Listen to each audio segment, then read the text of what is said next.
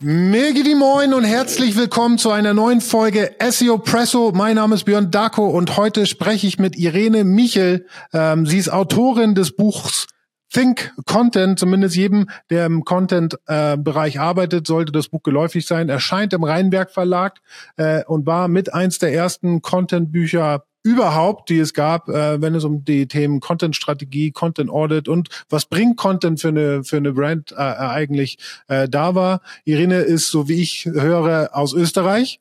Äh, Irene ist außerdem ähm, akademisch unterwegs, wenn es um Content geht. Sie ähm, lehrt an vielen Hochschulen äh, äh, oder hat gelehrt an vielen Hochschulen im, im Moment an der FH Johannenium, wo sie Content-Strategie ähm, und Persona äh, lehrt. Außerdem am MCI Management Center in Innsbruck Lernende für Content-Strategie und Persona und so weiter und so fort. Jemand, der sich wirklich, wirklich akademisch damit auseinandersetzt und ihre Gedanken dann auch mit der Co-Autorin Miriam Löffler äh, in das Buch Think Content ähm, ähm, gemacht hat. Wir senden live, nicht live, aber wir sitzen äh, auf der OMX in Salzburg in einem kleinen Raum und nehmen äh, diesen Podcast auf.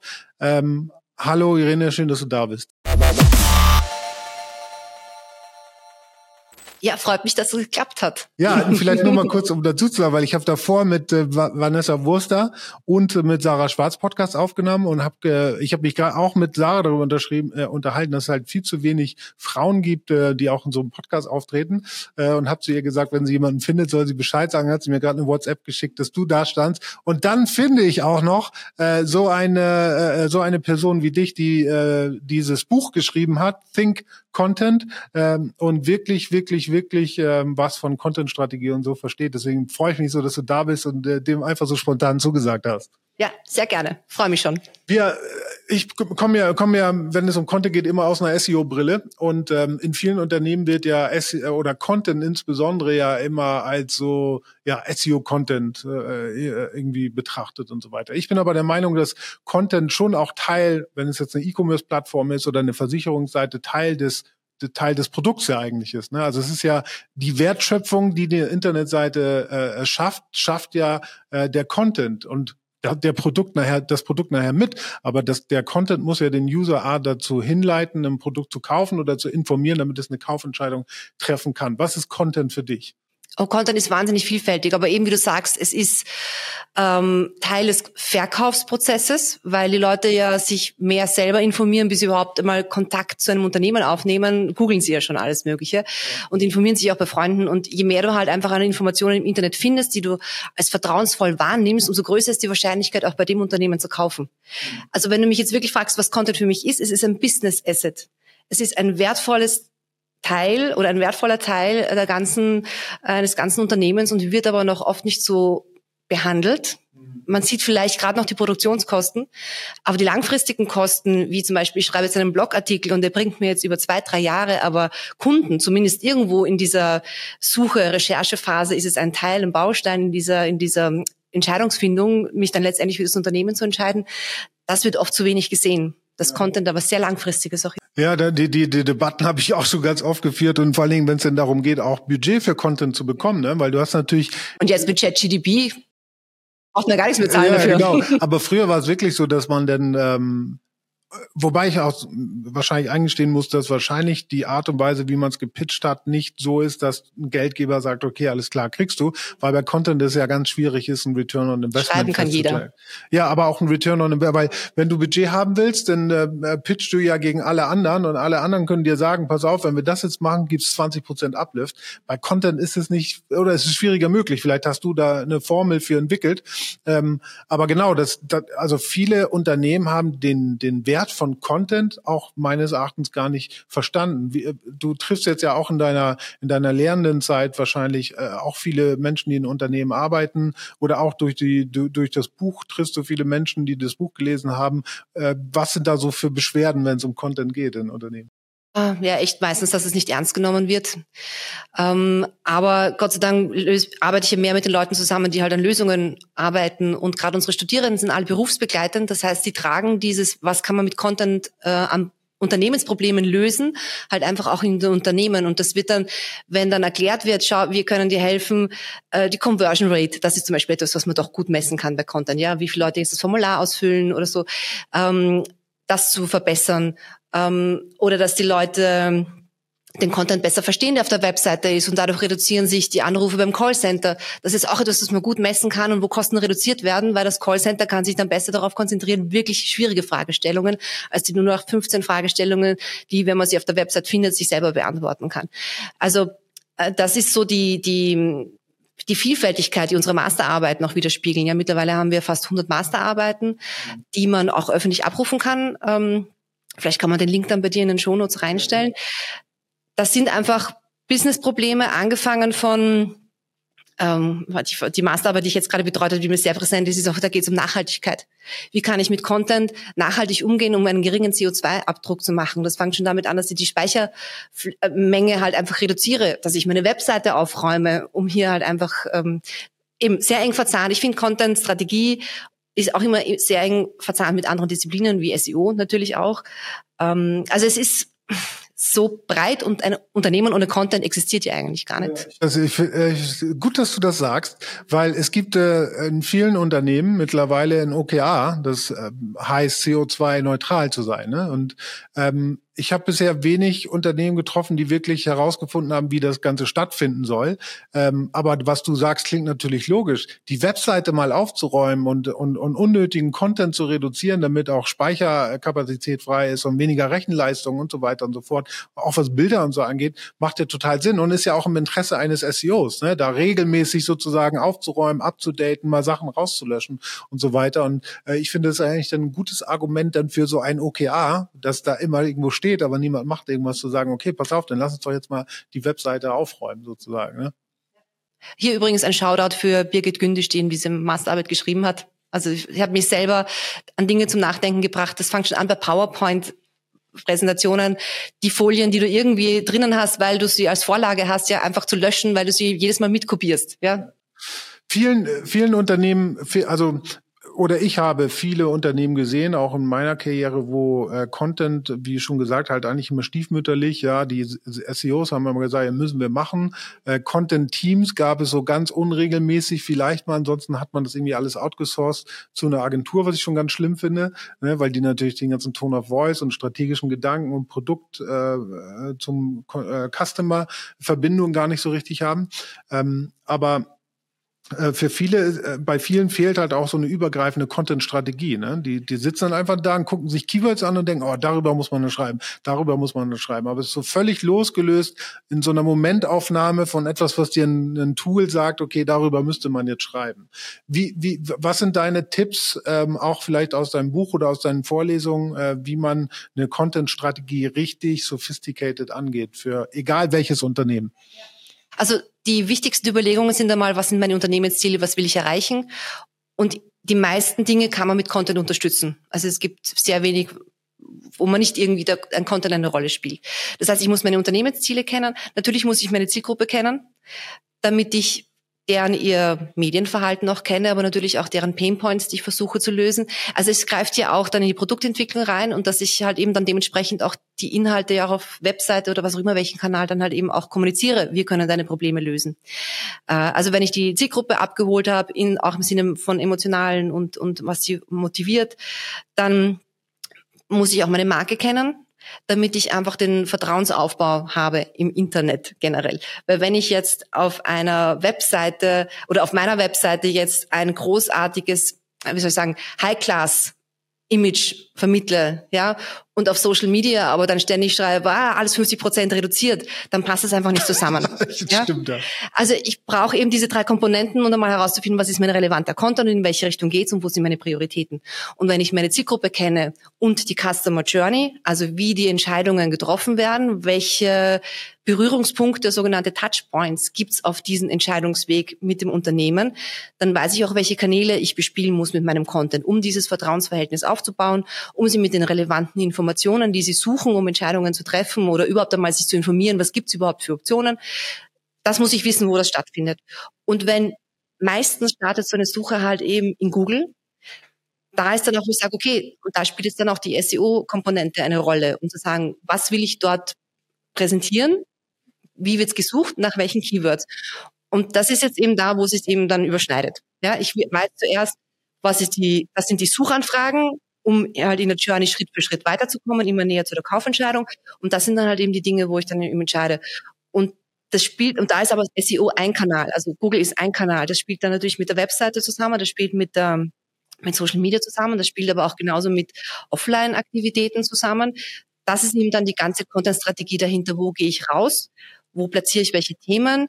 Damit sie halt eben bestmöglich den, die zukünftigen Käuferinnen halt eben abholt. Und im Idealfall ja auch so eine Art Content Pooling betreibt, ne? dass man ein Contentstück erstellt, was man für unterschiedliche Formate in unterschiedlichen Längen sozusagen als Next nochmal recyceln kann für andere Formate. Ne? Das muss, muss man ja auch schon mit ein bisschen berücksichtigen. Da sprichst du mir sehr aus dem Herzen, nämlich auch, dass wir wieder bei der Sustainability, ja. Ich muss ja nicht alles neu produzieren und dann produzieren es eben vielleicht die Abteilung, wenn SEO ausgelagert ist oder äh, die Marketingabteilung und dann schreiben die halt was zu dem Thema und die anderen schreiben was zu dem Thema und eigentlich ist es ident. Äh, dass ähm, man überlegt sich, wo kann ich was nutzen, ähm, gleich vorhinein schon schauen, äh, okay, auch wenn es was erst drei Monate später kommt, aber vielleicht kann ich jetzt schon gemeinsam Fotos machen oder Inhalte produzieren, die dann später relevant sind. Genau, also diese strategischen Überlegungen längerfristig sich einfach anzuschauen, einen dazu eben einen Themenplan aufzustellen, einen Redaktionsplan aufzustellen, damit das halt alles idealerweise äh, gut ineinander greift.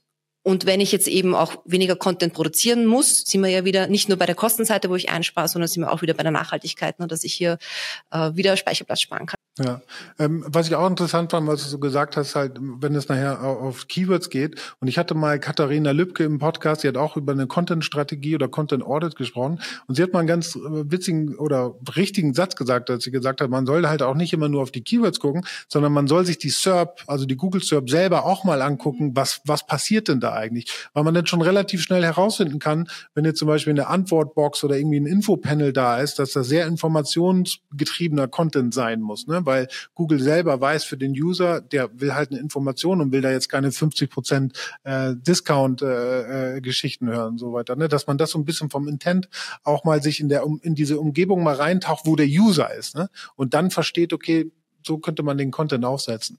Wie, wie siehst du da, und wir machen das ja im Produkt zum Beispiel, in der Produktmanagement-Arbeit ja ganz oft, dass man ähm, mit dem User äh, auch in Dialog äh, äh, tritt und äh, sozusagen ihn äh, fragt, wie empfindet er dies, wie empfindet er das, wonach würde er als nächstes suchen, was würde er hier erwarten. Ähm, und ich habe ja am Anfang gesagt, ich sehe Content auch so als, als Produktarbeit eigentlich. Ne? Wie wichtig ist es da auch bei der Content-Strategie und Content-Erstellung wirklich mit dem User auch in, in, in Kontakt zu treten? Hm, also für mich ist die, das, diese User-Zentrierung eigentlich das Hauptthema. Ähm, und ich finde ja auch, dass teilweise halt der schlechte Ruf, den SEO hat mit SEO-Texten, der ja, keine Ahnung, schon mittlerweile 15 Jahre her ist, ja, weil Google ja schon anders tickt. Ich krieg Google, schon Plug, wenn du SEO-Text sagst. Ja, ja. äh, und, und das, und das ist aber jetzt, dadurch, dass ja auch Google userzentriert ist, ja, und äh, sind wir alle gezwungen, Content userzentriert zu machen, was ja auch durchaus Sinn macht, weil das sind ja auch die, die damit umgehen und die wir halt eben auch er, äh, erreichen wollen. Das heißt, ähm, ich bin auch sehr, also du hast meine zwei Lieblingsthemen jetzt gerade hier angesprochen. Das eine ist das Content Audit, ähm, was äh, ich vielleicht aus einer anderen Sicht sehe aus SEO, aber ich habe mir sehr viele Vorträge auch letztes Jahr hier äh, bei der SEO.com angehört. Und irgendwo treffen wir uns ja trotzdem. Ja, es ist nur das Spektrum, die halt stärker in die Keyword oder halt eben in diese Schlagwortrichtung äh, geht und ich halt eher mehr so sage, okay, Qualität auch und, und die Userzentrierung ist aber das, was uns dann wieder verbindet. Und das andere Thema ist eben die Personenentwicklung. Und da bin ich sehr stark, äh, wir haben es auch heute wieder in einem Vortrag gehört, ähm, wo es um die Gamer geht. Ich kann mich nicht nur auf Zahlen, Daten, Fakten verlassen. Das ist gut, aber ich darf nicht vergessen, das sind ja nur Daten, die ich von der Webseite oder von welchem Analytics-Tool auch immer ziehe, die, wo halt schon mit bestehenden Content interagieren. Ich habe keine Ahnung, was wäre, wenn ich Ihnen statt einem keine Ahnung, über dieses Thema, über das andere Thema sprechen würde, weil da habe ich keinen Beitrag dazu. Das heißt, ich bin auch noch Fan dazu, sehr stark auch Interviews zu führen, um ähm, man lernt, also man lernt immer was überraschend Neues über die Zielgruppe, wenn man mit den Leuten spricht und das dann auch nochmal über den bestehenden Tellerrand hinauszuschauen, okay, in welche Richtung geht's? Oder haben sie das Verhalten geändert? Ja, also ich finde diese Komponente, es braucht Daten, aber die Daten können sehr wohl auch aus, aus äh, qualitativen Interviews kommen. Ja, was ich auch schön finde, weil du hast das auch gesagt, dass das auch so mehr so ein Usability-Ansatz. Und ich glaube, wer ist es denn? Apple macht das, glaube ich, ganz toll. Ne? Also wir tendieren ja immer dazu, man hat eine E-Commerce-Seite irgendwie mit, mit, mit, mit äh, irgendwie 120 äh, Items drauf und ganz unten kommt, klatschen wir dann SEO-Texte. Ne? Ich bin aber eigentlich ein Freund davon, ähm, und dafür kämpfen muss ich natürlich intern auch immer kämpfen, weil du kämpfst ja mit UX-Lernen, du kämpfst ja mit Produktlernen und so weiter, dass man aber auch Content schon nutzt, um auch den Nutzer willkommen zu heißen. Ne? Nimm mal als Beispiel, ich arbeite jetzt für eine für eine äh, für eine Immobilienplattform, ne? Und wenn du dir die die die die Suche so Tatseiten von den Immobilienplattformen anschaust, sehen die immer gleich aus. Ne? Du hast einen Header, du hast einen Footer, eine Seitenbar, ein paar Filter ähm, und dann hast du da irgendwie 120 äh, Items drauf und so weiter. Ne? Ähm, aber es ist ja ähm, also wir stellen uns jetzt vor, du willst jetzt nach Hamburg-Eimsbüttel ziehen oder so, ne? Du kommst auf so eine Suchresultatseite. Wie schön das doch wäre, wenn die Seite dich willkommen heißt und sagt, hey, willkommen in Hamburg-Eimsbüttel, sehr lebenswerter Stadtteil in Hamburg, weil wir haben so und so viele Parks, so und so viele Schulen, das ist der durchschnittliche, äh, der durch, durchschnittliche Einkommen, bla bla bla, all diese ganzen Environmental-Daten, die man halt hat, um den User einfach erstmal willkommen zu heißen. Ne? Und dann scrollt er sozusagen runter und wenn man merkt, dass der User, keine Ahnung, jetzt vier, fünf Mal gescrollt hat, scheint er ja immer noch nicht das gefunden zu haben, was er will und dass man dann wieder Content nutzt und sagt, hey, anscheinend hast du noch nicht gefunden, was du willst, aber denk doch mal darüber nach oder darüber, um die Suche ein bisschen noch kleiner zu machen. Also Content wirklich zu nutzen, um den User zu guiden auf der Seite und ihm, ja, ihm zu führen einfach so. Ja, genau. Und da sind wir auch so ein bisschen in der Personalisierung drinnen. Da muss man sich auch überlegen, ne, welche Inhalte. Spätestens, wenn der Mensch zum zweiten Mal kommt, ja, und beim ersten Mal eben über Hamburg was gesucht hat, da muss ich ihm, wenn er wiederkommt, idealerweise das gleich wieder anbieten, äh, bevor er da überhaupt seine Einstellungen hat oder so. Ja. Also solche Dinge einfach mit zu bedenken und ja, also unsere ähm, bei unserem Studiengang eben die die Content-Strategien, die wir ausbilden, sind halt genau mit diesen ähm, verwandten Themen halt eben auch vertraut. Ne? Es geht um die User Experience, äh, es geht aber auch ähm, Marketing, es geht genauso auch um SEO. Also einfach halt dieses Gesamtverständnis zu haben, wie diese ganzen Dinge zusammenspielen. Und äh, jeder von uns kommt ja dann nochmal aus einem anderen Bereich. Also ich komme stark aus Marketing, ja, das heißt natürlich ist bei mir ähm, meine SEO, also meine SEO sage ich schon, meine Content-Strategie hat einen sehr starken Marketingbezug. Ja, also das heißt, ich schaue eben, passen die Texte ähm, zur Marke oder so und dann letztendlich halt eben dann Sales auch zuzuspielen. Manche von uns kommen aus dem Journalismus und haben halt eher mehr die, so die textlastige. Manche von uns kommen aber auch vom Backend, ja, und schauen sich halt an, was heißt Content-Strategie eben für die äh, technische Seite, für eine Webseite oder ähnliches. Aber eben, es ist so interdisziplinär, ja, dass man halt irgendwo sein Spezialthema hat, aber man muss einfach alles andere verstehen, was damit, was da hineinspielt und was zusammenspielt. Ja. B2B, glaube ich, ist auch so eine große Herausforderung, äh, vor allen Dingen auf Produktdetailseiten, äh, würde ich mal so behaupten, wo es dann um so wirklich so technische Komponenten gibt oder Tools, die gebaut werden. Das ist ja immer recht unsexy, denn einfach aufzulisten, okay, kann X, ist so groß, hat die und so weiter. Ähm, hast du irgendwie so den heiligen für so Produktbeschreibungen, die vielleicht fern von dem sind, was ein, was ein Hersteller mitliefert, sondern dass man wirklich auch eine Content-Strategie arbeiten kann für Produktdetailseiten, die es wirklich, wirklich erlauben, auch gelesen zu werden und eine vernünftige Kaufentscheidung zu treffen? Also wenn ich jetzt in einer Traum, also in einer Wunderwelt und das nicht irgendwelche technischen Einschränkungen hätte, dann würde ich mal schauen, okay, was braucht meine Zielgruppe? Sind die mehr faktenorientiert oder wollen die eher mehr so dieses Erlebnis, was habe ich dann die Lösung? Ähm, Klar, wenn ich jetzt aber eine Website habe mit tausenden von Produkten, kann ich nicht alles so groß individualisieren, sondern brauche eine gewisse Struktur, damit ich halt eben die auch automatisch befüllen kann. Aber letztendlich würde ich schon versuchen, am Anfang so einen Einstieg eben, äh, was löst das Produkt dein Problem? Und meistens ist ja die technischen Features sind ja auch bei der Kaufentscheidung etwas, was ja eigentlich nur so, was man dann als Argumente braucht, um seine emotionale Kaufentscheidung, die man ja unbewusst schon längst getroffen hat, nochmal zu argumentieren zu können. Also da kann man vielleicht auch noch ein bisschen dass die, die technischen Features vielleicht ein bisschen runtergehen und zuerst eher so packen, ähm, was, was ist so der Nutzen oder die, die, ja, das Emotionale einfach zuerst versuchen abzudecken. Ja, dass Leute wissen, okay, auf der Seite bin ich jetzt richtig, hier wird mir geholfen. Wir haben jetzt schon so ein bisschen, also Content-Strategie eigentlich schon äh, schön angerissen. Worauf kommt es an? Ähm, worauf achtet man? Was für Maßnahmen, Maßnahmen muss man unternehmen? Und du hast vorhin auch gesagt, dass es auch wichtig ist, äh, nach der Content-Strategie so eine Art Content-Kalender zu implementieren, damit man auch so editorische Editorial-Prozesse implementiert. Und ganz oft ist ja so, dass ähm, Content ja nicht nur in einem Content-Team sitzt, sondern ja mit ganz vielen ein Branding-Team noch, Marketing hat noch was zu tun, SEO, HR hat was mit zu tun. Wie schafft man es denn so cross-funktional und cross-departmental sozusagen eine Content-Kalender aufzubauen und dann Alignment über diesen Prozess des Publishings, äh, über all diese ganzen ähm, Departments zu finden? Was, was gibt's da für Maßnahmen? Also es gibt unterschiedliche Zugänge, halt auch je nach Unternehmenskultur. Ähm, was wir aber auf jeden Fall immer sagen, Content-Strategie versucht eben diese Silos niederzureißen. Also das ist nicht also diese, diese Department-Silos, ja, dass nicht jeder sein eigenes Süppchen kocht, sondern versucht schon, meistens ist es immer noch der persönliche Austausch, gemeinsame Meetings zu finden. Wenn man aber schon mal ein gemeinsames Content-Strategie-Statement definiert hat, eben ähm, was wollen wir mit unserem Content erreichen, dann ist das schon mal so ein erster Schritt, eine gemeinsame Marschrichtung einfach zu definieren.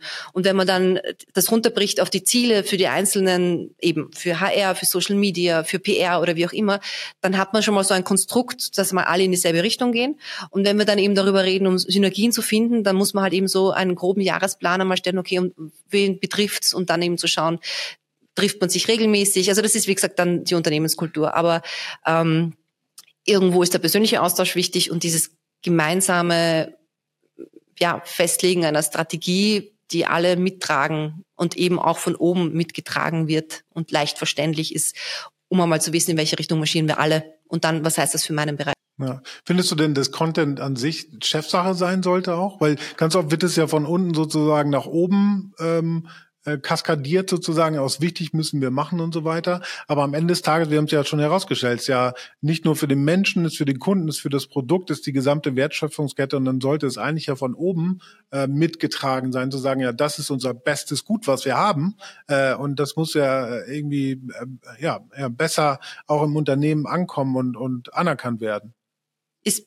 Ja, es sollte auf jeden Fall oben das, also das Verständnis da sein. Fehlt oft noch. Es ist immer noch, Social Media kann doch der Praktikant oder die Praktikantin machen, ist aber halt ein Sprachrohr nach außen und, und damit halt auch eine, ein, ein Träger der Marke des Images. Ähm, wir arbeiten halt dran, dass, dass dieses Verständnis da ist. Allein schon die Vorstellung, stell dir halt mal ein Unternehmen vor, wo es keinen Content gibt keine Webseite, keine Social Media, nicht einmal E-Mails. Das ist alles Content. Ja. Content, wo Information transportiert wird in einen gewissen Kontext, mit dem ich etwas erreichen und auslösen möchte. Und dementsprechend muss es eigentlich auch äh, gehegt und gepflegt werden, damit ähm, fokussiert gearbeitet wird, damit eben nicht Dinge produziert werden, die letztendlich dann keiner braucht. Ich meine, ich rede jetzt nicht von Dinge auszuprobieren, ja, ja. sondern wo von vornherein klar ist, das ist nicht die Marschrichtung, die wir gehen wollen. Das können wir uns auch sparen. Also es ist ja auch von der finanziellen Seite her.